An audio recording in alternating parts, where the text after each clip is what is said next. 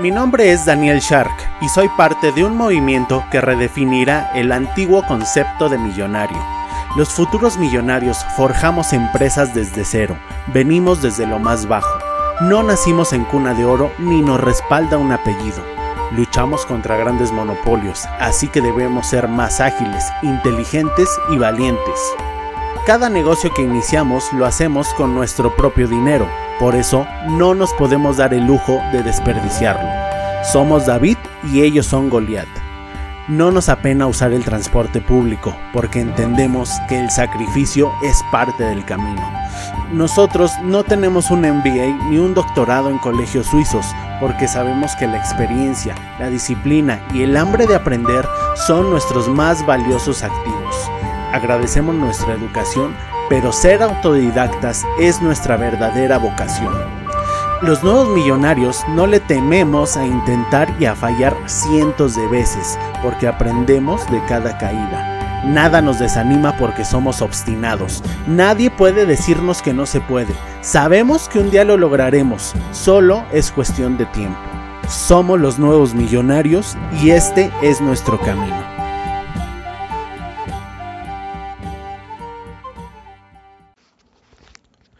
Hola, ¿cómo estás? Excelentes días, tardes o noches, dependiendo la hora en la que me estés escuchando.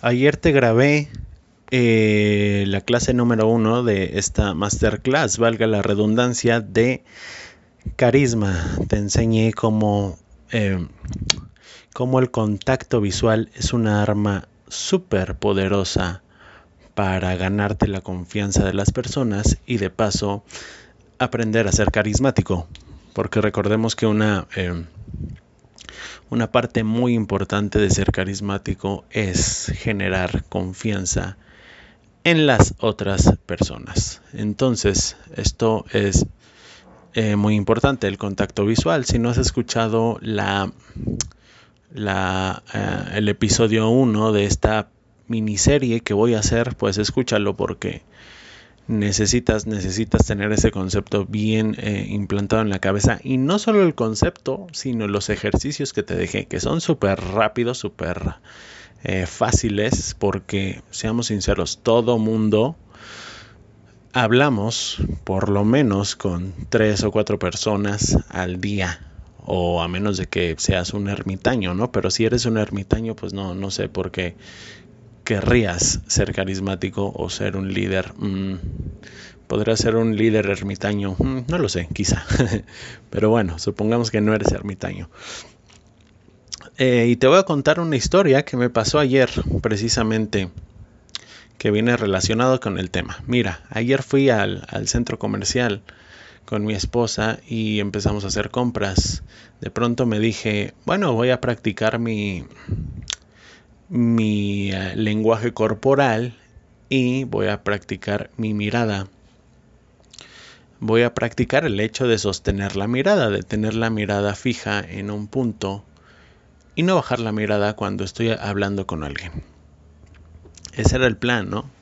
De repente en un, en, una, eh, eh, en un lugar nos quedamos, bueno, yo me quedé afuera cuidando el carrito de las compras y Lucero subió a, hacer eh, más compras para, para Eva, que es nuestra hija. Pero como en, ese, en esa tienda no permiten que, que entremos con el carrito de, de las compras de Walmart, para ser más específico, yo me tuve que quedar afuera a esperarlas. Y bueno, eh, dije voy a practicar mi, eh, mi mirada, mi mirada eh, penetrante, mi... No, no se le llama mirada penetrante, deja, encuentro la, la palabra que busco. Mi contacto visual, mi contacto visual superior, así le llamo. Que es básicamente que cuando estás hablando con alguien sostengas la mirada. Sin embargo, en ese momento pues no estaba hablando yo con nadie, entonces había mucha afluencia de gente y me dije a mí mismo, ¿por qué no trato de simplemente ver a la gente pasar directo a los ojos y ver cómo se comportan y tratar de sostener la mirada? Recordemos también que el hecho de observar a las demás personas, cómo reaccionan a lo, que tú haces, es muy importante. No es lo mismo que tú llegues y digas, supongamos que, que, no sé, que te quieres ligar una chava, ¿no?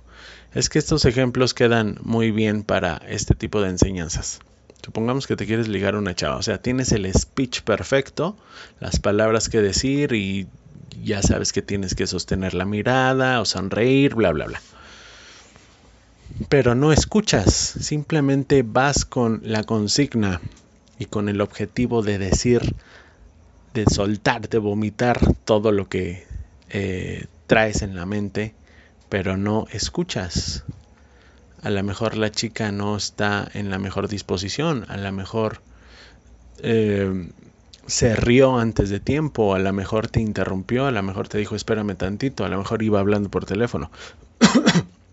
lo que te quiero decir es que sí es importante que tú eh, vayas con un objetivo, sin embargo siempre debes estar abierto a improvisar y para improvisar eh, tienes que fijarte en tu entorno, en cómo reacciona la otra persona. Eh, a mí me encanta poner metáforas de box, ya lo sabes, y esta no va a ser la excepción. Eh, y ya lo comenté en otro podcast. Tú puedes decir, ok, voy a llegar y voy a lanzar un jab y luego un gancho al hígado y voy a noquear a, mi rival. Pero no estás contemplando lo que el rival está pensando. ¿Qué tal si el rival está pensando que cuando tú le lances un jab, él te va a bloquear y te va a a contragolpear, quizá no estás pensando en eso. Y ese es un error muy común en los boxeadores novatos. De hecho, hay un entrenador muy famoso que, que lo dice. El problema más grande de los boxeadores novatos, de los chavitos que se suben al ring, es que ellos creen que el rival es un saco, un saco de boxeo y que no les va a tirar golpes y están muy equivocados. Es ahí donde pierden la cabeza y pierden la concentración y terminan noqueados, ¿no? Pero bueno, lo mismo aplica para las interacciones humanas. Entonces, siempre debes estar dispuesto a improvisar. Pero bueno, como te iba diciendo, eh, efectivamente me pasó algo así, algo que no tenía planeado. Volteaba yo a ver a las personas que pasaban enfrente mío y me di cuenta de algo muy curioso. Por más que yo sostenía la mirada, por más de que yo prácticamente penetraba a la gente con mi mirada, la gente no me volteaba a ver. Era muy raro. De 10 personas que pasaban, solo una me volteaba a ver y las otras 9 iban en su mundo, pensando en sus problemas, pensando en sus en sus cosas, ¿no? A fin de cuentas, todo el mundo tenemos problemas y, situaciones y estamos concentrados, metidos mucho en nuestra cabeza o en el celular, ¿no? Que es como nuestra nueva cabeza. A lo cual eh, eh, eh, me llegó una realización, una epifanía, como yo le digo, y es que de nada sirve tener un lenguaje corporal magnífico, supremo, y una mirada, el lenguaje corporal engloba todo, tanto la postura como la mirada, como eh, la sonrisa, como incluso la, la, forma en la que te ves, en la que te vistes, la actitud, básicamente. Pero si tienes una grandiosa actitud y nadie la ve, es como el árbol, aquel que cae en, en medio del bosque y nadie lo escucha. ¿Realmente ese árbol cayó alguna vez? Es una Pregunta filosófica. Entonces, si a ti nadie te escucha, si a ti nadie te ve, probablemente las técnicas del lenguaje corporal que uses no surtan efecto. Por eso te quiero decir, y esa es la enseñanza de este, de este episodio, que antes de todo eso, tienes que hacer, hay un paso extra antes del lenguaje corporal y todo. Y ese paso es que llames la atención. Tienes que llamar la atención de la gente. Y no te digo que te pongas, eh, que te encueres en un centro comercial o algo así. Aunque si ese es tu objetivo, es una gran forma de llamar la atención. Mira, yo cuando estaba en mi clase de oratoria, nos contaron una historia de un político, creo que era colombiano, venezolano, no recuerdo bien. Ya ustedes amigos colombianos o venezolanos me, me, corregirán en redes sociales, pero de uno de esos dos países, un político, creo que un rector, el rector de una universidad muy famosa, que, que iba a dar un discurso, iba a dar un comunicado ante una multitud enardecida y eran un desmadre básicamente, la multitud no le hacían caso y él optó por bajarse los pantalones y enseñarle, enseñarles las nalgas. A lo cual eh, pues todo el mundo volteó y, y entonces sí le prestaron atención, ¿no? La enseñanza de esta historia eh, es que dependiendo el sapo la pedrada, ¿no? Si de veras tienes una turba enardecida que no se va eh, conformar con que les digas buenas tardes, por favor, háganme caso, por favor, pues obviamente tienes que hacer algo muy, muy extremo. Y para llamar la atención, ¿qué tienes que hacer? Pues básicamente ser diferente, ser diferente, resaltar. Dependiendo del contexto, te voy a comentar, yo lo que hago si quiero llamar la atención en el gimnasio, pues eh, llego, soy muy sociable, eso sí, y me divierto con todos, con todas las personas, hago bromas, yo soy muy bromista, yo soy mucho de hacer bromas y de hacer tonterías y payasadas, si lo quieres ver así. Y no me importa, ¿no? No me importa realmente hacer el ridículo, porque eso es lo que estoy buscando. Hacer el ridículo controlado, dicen por ahí. Pero bueno, el chiste es destacar. Si quiero, em, supongamos que quieres atraer a una chica en el gimnasio, ¿qué es lo que, lo que recomiendan los gurús de seducción y todo esto? Que le hables a, a todas las mujeres o a muchas mujeres, que las saludes para que esa persona se dé cuenta de que tú eres un ser sociable y se sienta atraída hacia ti. El chiste no es ir a buscar a la presa, sino ponerle... Eh, agua con miel al colibrí. ¿Me explico?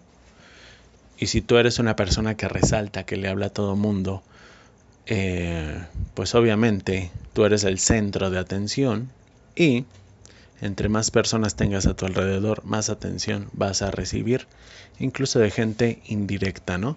Eh, yo he llegado al punto en el que voy en el gimnasio y, me saluda gente que ni conozco o ni recuerdo, ¿no? Eh, cabe, mencionar que el, cabe mencionar que el gimnasio es bastante amplio, por eso no, no recuerdo a todo el mundo. Pero bueno, llamar la atención es, eh, es un requisito antes de hacer cualquier otra técnica. Permíteme. Ya volví, te decía que llamar la atención es indispensable. Otras formas de llamar la atención eh, destácate, básicamente tienes que destacarte en el círculo donde estés. Eh, puedes bailar, puedes cantar, puedes hacer bromas, puedes, si estás en un salón de clases, participar muchos, hacer bromas, eh, ser amigo del profesor. No lo sé. No todo tiene que ser demasiado estruendoso demasiado ¿cómo se dice? Demasiado extravagante. Recuerda que depende el sapo la pedrada y si estás en un grupo demasiado recatado y todo esto, a lo mejor ni siquiera tienes que hacer muchas cosas para eh, destacar. Sin embargo, si el grupo en el que estás hay un montón de pues de payasos, por decirlo de alguna manera, ahí sí la tienes difícil y vas a tener que ser el payaso más grande de todos. En los gimnasios es difícil destacar porque hay muchos, eh, pues hay muchos mamados, ¿no? Mucha gente que, está demasiado bien físicamente, es decir, que tiene cuerpos eh, mejores que el tuyo, probablemente. Yo lo que hago es una técnica y, al principio me daba pena, pero ahora ya no. Yo me quito la playera. Yo entreno y he entrenado un par de ocasiones desnudo, es decir, con el torso descubierto. Porque al final, ¿qué puede ser? Eh, ¿Quién le puede ganar a alguien así? Alguien que lleva el torso desnudo y se pone a entrenar en medio de un círculo eh, de gente de gimnasio. ¿Quién puede tener más confianza que alguien así? Y si a eso le añades unos buenos eh, pesos cuando estás cargando una barra, pues bueno, el resultado es óptimo, el resultado es genial y realmente vas a llamar la atención. Ahora te toca a ti. Eh, sé creativo. ¿Cómo puedes llamar la atención? Puedes ladrar, puedes gritar, puedes, no sé, bailar, ya te lo dije. Puedes eh, hacer muchas cosas, tirarte la botella de agua encima. No lo sé. Ya te toca a ti, pero recuerda, no es, no es ser payaso, es simplemente una técnica para llamar la atención, porque sin la atención de la gente, entonces las demás técnicas no te van a funcionar. Eso es todo, gracias y nos escuchamos el día de mañana.